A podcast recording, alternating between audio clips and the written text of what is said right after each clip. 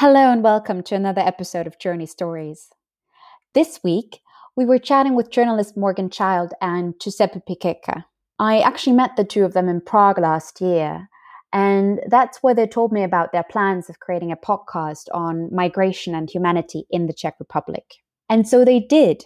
It's called Foreign Insiders, and it quickly became one of my most favorite podcasts to listen to. Not only because they are telling poignant and compelling stories, but also because they managed to walk the line between discussing serious political issues and still keeping it light and humorous. I talked to them about telling stories of people on the move and what creating this podcast really meant for them. So, without further ado, here's our conversation. Journey Stories Geschichten von Flucht und Migration. How are you guys doing? Surviving. Yeah. Thriving. It's it's bleak here at the moment. It's not a good time. And you know, late March is challenging every year under any circumstances. It's you know, it's the seventh month of gray. So, you know, there's that on top of it. But how are you? I'm well. I'm yeah, I don't even know how to respond to that question anymore to be honest. This is But I I am good. I'm excited that we get to chat about the podcast finally. Yeah. Yeah. Yeah. Yeah, yeah, yeah. You're gonna have your your tenth episode out. Uh, is it this week or next week? Should be next Tuesday. Yes, that's the plan. Next Tuesday and then we're done. Mm. Incredible. Then we just wait for the accolades of awards. because I remember Morgan, um, we met was it last summer, and we were standing in the kitchen and chatting about the podcast. You said, that, yeah, you're thinking about making a podcast on uh, migration in the Czech Republic, and oh, this is amazing because I'm part of a podcast that's on uh, migration in Austria. We yeah. should do a podcast together. Here we are. Both of you, you moved to the Czech Republic. You were not born in the Czech Republic and therefore experienced this country through the eyes of being a foreigner, right?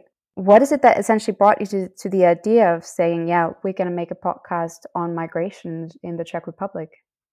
Well, me and Morgan, we know each other since since uh, many years. Although many of these years I was not living in Czech Republic, and um, she is a professional journalist since long time. And um, uh, when I came back uh, living in Prague uh, now four years ago, um, I know what she was doing. She knew that I was kind of a part-time journalist, but I was mostly doing other things. And slowly, little by little, she started pushing on this idea of, you know, maybe you should make a podcast. And um, frankly, I was not much uh, a listener of podcasts. Uh, but for sure, I had an experience before uh, working on, on human rights and migration topics uh, I was working human rights in Sarajevo University. I was working human rights and in uh, the office of the Commissioner for Human Rights of United Nations for a little bit in Brussels. And and the topic of migration was always there, both at European level, both on, in my own experience. Um, so I took this opportunity to to to be a storyteller with Morgan and, and basically to use uh, her expertise. And I say, yeah, we can do something, but mm, let's talk about you know migration because it's it's kind of a topic. Uh, that that belongs to me and i think with your expertise and your you know professionalism i can the thing i can add maybe is, is part of my interest and and my knowledge a bit of these topics. Um, so let's say we, we matched forces uh, in this way. Yeah i mean i i, I came, i've been a podcast listener for many years a daily listener and of course a journalist and was interested in venturing into audio. And you know pepe you can hear has this great voice. And so pitched the idea of working with him. And so as you said migration was really his idea but the timing was exceptional. You know our pepe's been in and out of the czech republic for some time. I've lived here full time since 2011 so we've been here for the worst of the xenophobic rhetoric uh, for the duration of the migration crisis. Um, and so I think when he said that, it was just such a natural choice for us to move into that territory. And you've had very specific topics for each episode. Uh, I've listened to almost every single one of them. Um, you've talked to Roma, Vietnamese, Kazakhs, people from former Yugoslavia, and debated issues such as uh, racism and LGBTQ movement. Um, how did you decide on which stories you wanted to tell and why? it's been tricky because you know we both have we both have jobs and we're not we're not making any money from this so we've really you know we've limited the series to 10 episodes which we're wrapping up next week and narrowing down the stories that we can tell to just 10 is has been challenging and of course we wanted to represent certain segments of of society just because you know, for example, we couldn't not do an episode about Ukrainians in the Czech Republic. There's such a huge percentage of the foreign population here. So some stories needed to be told. And others, really, I mean, you know, we didn't expect to talk to um, the founders of Kok Team, this uh, mm-hmm. magazine for LGBT Kazakhs. But then we learned of their story fairly late in the game, shortly before we were launching, and realized we had to run with it. And I'm glad that we did because I think they were really funny um, and you know captivating, worth listening to. But that, from my perspective, Pepe, it's been a challenge. What do you think? Uh, I think that in the very beginning, uh, the, the one of the first idea that we had it was um, to make a, a, podcast about migration in the broadest possible terms, because I was personally I was very very much annoyed by all the uh, xenophobic climate that was in Europe and in Czech Republic at the time, and um, and so I wanted to, to to battle very much this this connotation of of migrant and migration, which has kind of a dark tone when you when you hear in the media and so on. Mm-hmm. So we said let's talk about everybody who is moving because we are all moving you know it's obviously someone is moving for terrible reason and and we can mention you know refugee crisis or or, or migrants and whatever they call economic migrants or not, most of them are survival migrants, meaning that they need to leave for their own life. And and then there are all the rest of the people that are moving with with mm, better possibility and more luck. And and we are uh, two of them because me and Morgan, obviously, we are we are migrants as well. And we don't want to make distinction between expats and whatever you can call everybody is moving everybody is passing borders so we said okay let's let's talk about these stories and um and so we know we narrowed down and then when we decided more or less what to do it was very much about a puzzle game you know what we put in and then you know we had some uh, some of these huge minorities in the country that we cannot avoid. So for sure, Ukrainians, as Morgan said, but or Vietnamese, right? Um, we had some uh, focal points, and some of them were coming from experience, like the first two, the first episode, uh, the first two interviewees uh, about um, people who came here during the Balkan Wars in the 90s.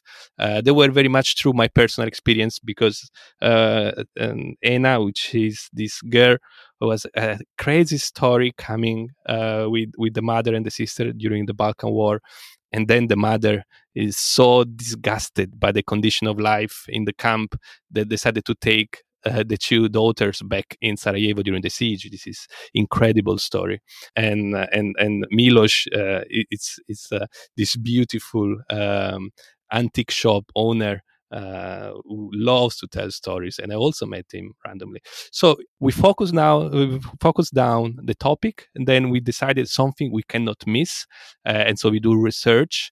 Um, something comes from experience, and once we start you know working on the topic and then we have some friends that have some connection and then you know step by step we found something new I, I think these three components made up uh, this this this beautiful series. You know, like all like all journalistic projects, you you talk to everybody that you know, do all the research you have time for, and then work with what you what you've got. When the first episode came out last year in the fall, I looked at the title and thought, oh, this is perfect. for Foreign Insiders is such a great title. Um, because on the website of your podcast, you also say, we believe that humanity gets lost in the labels. So, as you said, migrant, expats, asylum seekers, it's just all so many labels. And when I listened to the episode Vietnamese lessons, your interview partner Chang actually identifies herself as a foreign insider. She gave us the name. She deserves credit. Oh, she did. Okay. Yeah. It was a beautiful name that she just sort of she's a she's a writer and a really good one, and she has just a fabulous way of of putting ideas together. That was her, her term, and a beautiful little accident um, in the end. Do you think then that uh, making this podcast and uh, talking about all these people has it changed your notion of your own foreignness? yeah, that's a difficult question. So, um, I think that I will not say change it, uh, but I felt that um, for one reason or the other, now it's you know for my peculiar story, it's it's four year and a half that I live in a country, and I've not done this since. Uh, 18 years ago when I was 18. I always kept moving and moving. And, and, and at a certain moment, I decided to settle and I settled in Prague. I became a very urban, stable uh, man uh, with a stable job, and I think I was kind of going a bit dumb uh, with with um, uh, whatever is the world outside. I always had my interest. You know, I'm very political, um, but still, you know, I uh, I don't know how to frame it differently than I was becoming bourgeois. And, and this idea of, of rediscovering uh, the political meaning of language and labels and discussion and diversity, uh, it was a very exciting uh, travel because um, I will not say that it changes, but it refreshed in me all the need of, of debating about these topics and all the uh, radical uh, need of, of changing perspective, especially in storytelling. Um, I don't know if it, it, it changed myself, uh, but it made me feel better, let's say. I feel I have more of a role um, in this country than I did before we started working on it. I mean, the timing is funny because we've recorded half of it um, remotely uh, under a pandemic. I mean, we've been trapped in this country and have seen none of it, have experienced very little of Czech life in the last year. Um, so I feel grateful for the show for uh, keeping me connected to this place that I've chosen to live. Um, and I also have some sense of pride in the fact that I think that we're doing something that other people aren't um, in this country right now. We are you know, we're able to do something that I don't think very many English language media outlets have the time and the space to to to do right now, which is to take a really close up look at uh, single people or groups of people. Um, so from that perspective, um, I feel like less of a foreigner because uh, I think that we sort of fit into the puzzle piece of this of this mm. funny place. Then, who would you say is this podcast for? Who did you have in mind when creating these ten episodes? I think um, I think there's two groups uh, mainly. Uh, obviously, this is an English language podcast, so uh, regardless of my poor English grammar and you know terrible pronunciation still it's aimed at language uh, english language speaker so um, of course we in we want all these different communities and, and, and travelers and foreigners living here to uh, to have this kind of information in in this uh, universal language that we're using right? So of course when we when you talk about vietnamese kazakhs um, ukrainians uh, balkan people we like all of them to feel that their bits and their part of the story has been reproduced and they can listen to it. But of course it's very important for us then the local also listen to us because um, you cannot avoid if you are a local Czech to be bombed with all this information from media and the mainstream media has usually a terrible way to talk about these topics right? So we want to give also these these different um, perspective. And so therefore i will say that for me it is important uh, to discover that there are these hundreds of thousands of foreigners living in this country. They do exist they do have a voice and they do have uh, often a different perspective on things yeah, I want to add that uh, it seems to us that only about half of our listeners are in the Czech Republic. A quarter of them are in the States, which probably has something to do with with me. Um, but I, I, you know, I've thought this for years. Every time you see a piece of bad news that's reported solely in Czech, it's such a grim thing to realize there are so many things going on in this country and also precedents being set in this country that then are echoed in Western Europe, North America, the UK, that aren't reported in English. So that's an important uh, part of the work that we're doing. Uh, I think is reaching people outside of the country. It's a it's kind of funny place. It's a sort of hodgepodge landscape at the moment. There's some great journalism, um, but th- there isn't sort of one one reliable source for foreigners or non-Czech speakers to turn to here. And what there is um, is a smattering of platforms that um, you know do some do some news, some some local reporting, but also educate people on Czech customs and Czech holidays and Czech food, and introduce people to the country. And from my perspective, also to a certain degree, gen up a sense of false, false enthusiasm. These uh, you know these these websites are often sort of preternaturally sunny and optimistic about what's going on in this country. Uh, we were, you know, we're preparing our final episode is about refugees and asylum seekers, and I've been reading around um, some of these websites and looking on at their coverage of you know who which refugees have they spoken to you know what how, what's their reporting been like and i've been sort of disheartened to see that the that the people that they've chosen to to speak to or have had access to are those that have had really grateful warm um, rosy perceptions of this country. But I don't think that's necessarily representative of the experience of refugees and asylum seekers more broadly or expats, immigrants, migrants, any of these categories of people as well. Um, so we've we've made the choice to kind of stay away from interviewing academics and researchers, and we're not educating anybody necessarily, um, unless it's necessary to to understand the stories that we hear.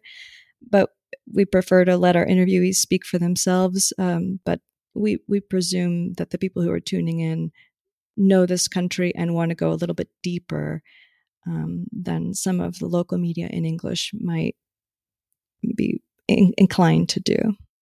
Yeah, I mean, having lived abroad myself, uh, I've experienced it several times that there are the the Czechs, or in my case, the Danes, and then there are all the foreigners who cannot consume most of the media and um, don't really have proper presentation, and therefore are also a, a a very anonymous crowd to all locals. But you mentioned before that um, Morgan, you've been living in the Czech Republic for 10 plus years now, right? Nine years, yeah. Nine years. You, you were both there when Andrej Babiš was voted prime minister in 2017. And as you said, he kind of really stoked an anti migrant sentiment in the Czech Republic. And now that you have uh, elections coming up in October this year, where do you think uh, the Czech Republic is going now in terms of uh, immigration politics and the overall sentiment that you can feel amongst Czechs? Well, I um, I must say that I'm following also if if I was not living here all the time, but I'm always following the um, political situation here. Unfortunately, the anti-migrant rhetoric was there way before 2017 and way before um, Babiš rise.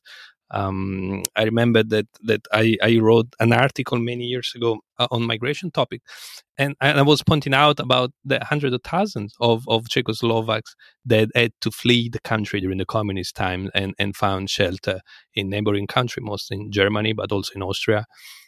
And I was surprised by reading so so much hate in, in the media. And and the surprising thing is also the top politician that they use hate so blatantly you know without shame really. And and and the president Zeman which is now in charge is in charge since uh, 2013 I think um, is one of, of the champion of of racist talk uh, against migrants as against uh, Roma community and it, it is very much appalling to to to hear all of this. And i think this this this rage that i felt was also part of the need for for for doing kind of storytelling like we're doing now. Uh, unfortunately i don't see much um, possibility for a change in the short term because apart from the moment now of the pandemic, in which the topic of migration is really put on the bottom list, uh, but but generally speaking, there is no major party, not even in the opposition, that is uh, supporting uh, a different kind of narration when it comes to migrant. Uh, we, we, have obviously moderately against or far right against style of, of, speech, but there's no very much uh, human rights based approach uh, by political parties, if not from really small minority party like the Green Party. It was very brave in the middle of the of the migration crisis a few years ago they passed a motion to direct themselves as you know supporting migrant rights and but we're talking about a party who, who didn't join the parliament in last two legislations mm-hmm. so that's more I would leave it there. It's such a bleak situation. I, I, can understand it's uh, it's not just a bleak situation in the Czech Republic.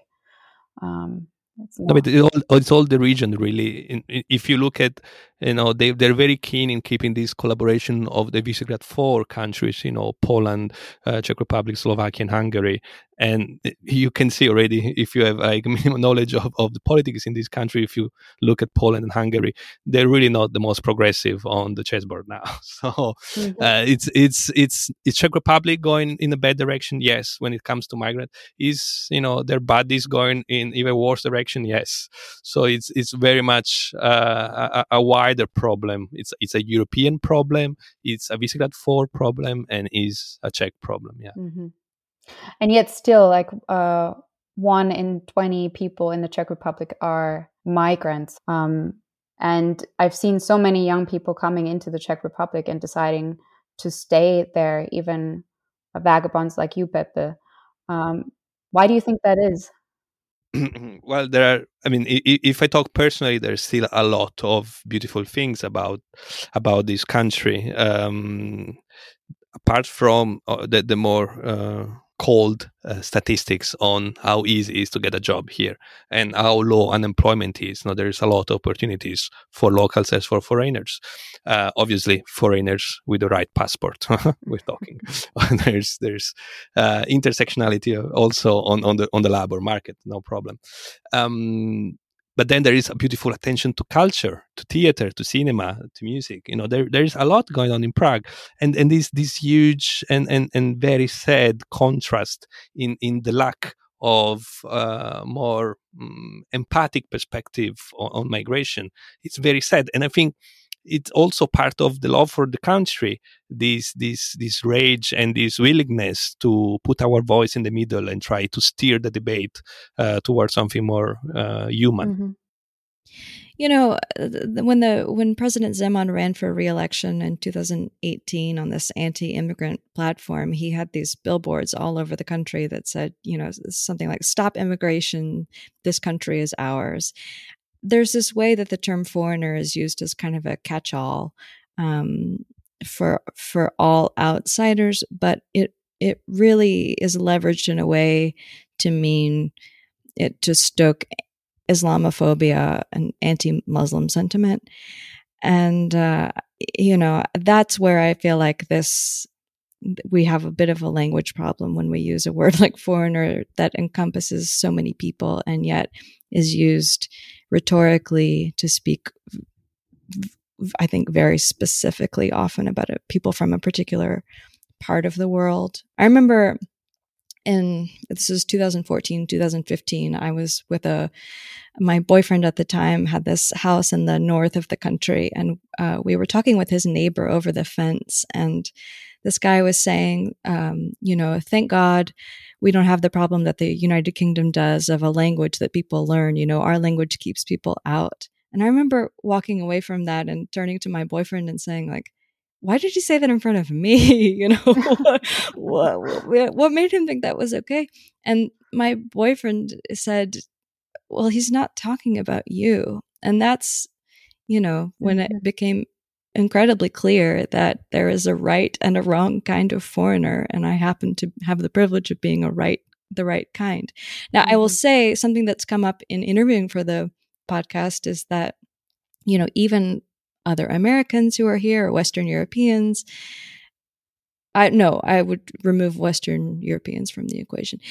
Even other Americans who come here and need to secure a visa don't tend to get the impression that they're welcome in this country. It's changed a lot in the decade that I've mm-hmm. been here, but you know, to to to go to the Ministry of the Interior and apply for a visa, a, a Czech uh, acquaintance of mine recently said something like that.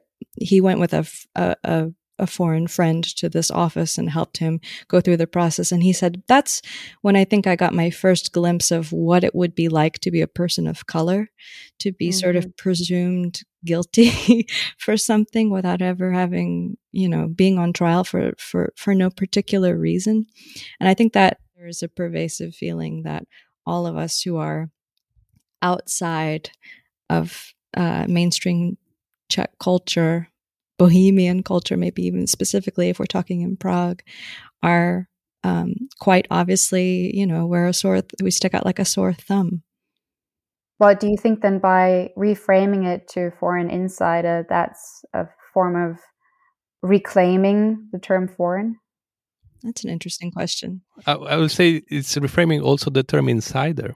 I mean, the, the, the point is exactly that we are part of it and they are part of it you know whatever is their background all the people we interviewed are part of this community and they just don't belong to the nationalistic perspective. And and, and so i suppose at least for me it's very important the second part of the name because the foreignness is coming from within and and and why they are considered foreigner because they are. If we if we we talked about it for instance uh, about the roma episode in which we talk about how they feel foreign in their own country. And and and this is exactly uh, a question of you know respectability of the foreigner or you know acceptability of a foreigner. Uh, but the fact they are insiders it's they, they already we are already between you you know we are already mingling we are there. You don't have to to to wait for an invasion of huns we are there with you and you have to start to look at mm, what is your community with the different eyes you know i think often about how it's possible uh, to have you know hate for people you never met right? This is something it, it could be probably simplifying to the degree of, of, of a child mindset but still you know how, how is it possible? And um, and I remember there is this beautiful part of the first interview, uh, the first episode with, with, with the interview with Anna um, from Sarajevo, and, and she said that people were shocked by the fact that she's you know a well-educated piano teacher. Uh, she was a refugee. I say, what? You were a refugee? You know, because they have the idea that it's something totally different. And she said, it's not until you talk with someone you know, you know, is there someone you met that exchange their stories that you start change your perspective. It is said in a way that that people start by non trusting the other unless they know very much everything about that one. You know, if it's a trusted friend that you know for 20 years, then okay, maybe you can you can agree that they are not all thieves and, and, and bad. I suppose that we wanted to very much open this Pandora box and, and try to let these people that you never met enter in your home and start talking their own perspective. And maybe if this is the way, maybe we can help.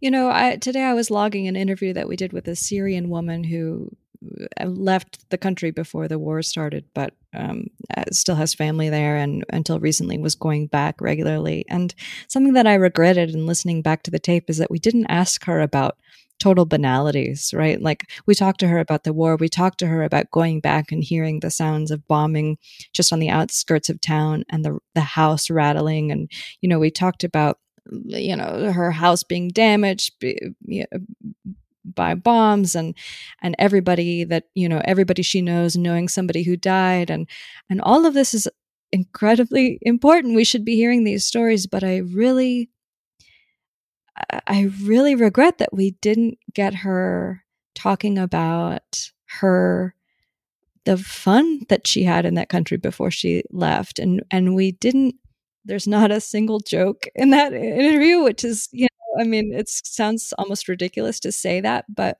when we went into the project, it, it was important to both of us that we have a sense of humor and that the podcast have a sense of humor. Um, I think it's that's something that in certain episodes um, works works well in foreign insiders is that you kind of can get to know people. You can imagine, ah, this person could be my friend. You know, I could go for a beer with this person.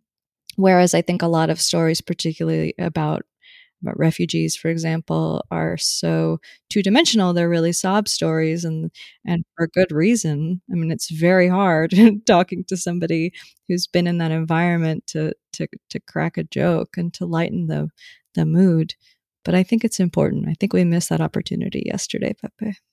Yeah, but I, I, absolutely know what you mean. Uh, I think I've had uh, similar experiences doing this podcast when you hear these stories and you feel like they are absolutely incredible and you are also in awe and full of respect for that for what they have experienced and you can only imagine so much but then again the stories that you truly connect over are the more banal ones when like like anecdotes of like what was your first love and first heartbreak or the stories when you tell oh yeah we are actually all the same no matter where we live in this world.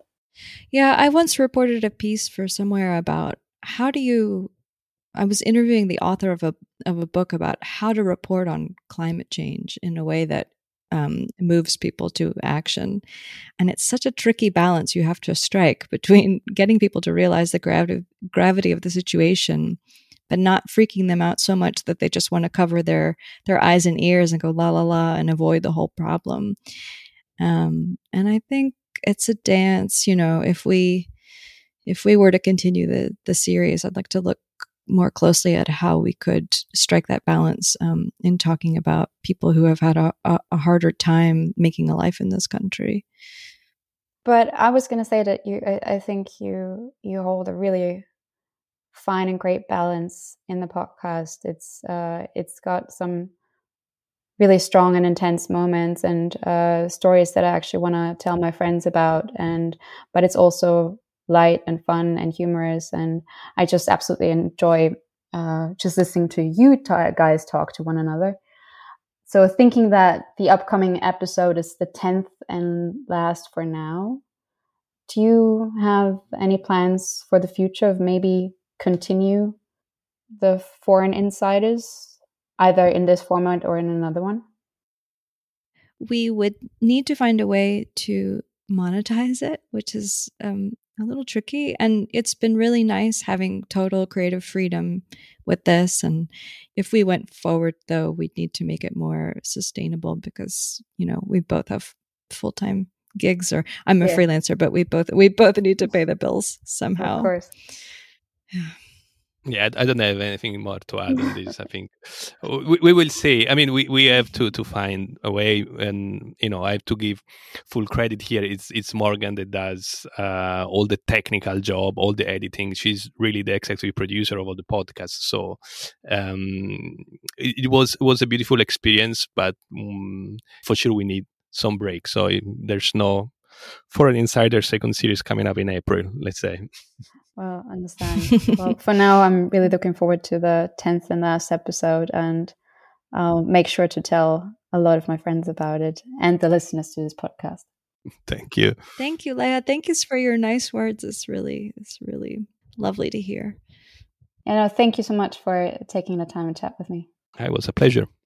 If you became interested in listening to the podcast Foreign Insiders, you can find it on all major streaming sites such as Spotify and Apple Podcast. You can also find them on their website, foreigninsiders.com. Music today is Rain, Rain, Go Away by at NOP. Thank you and see you next time. Journey Stories Geschichten von Flucht und Migration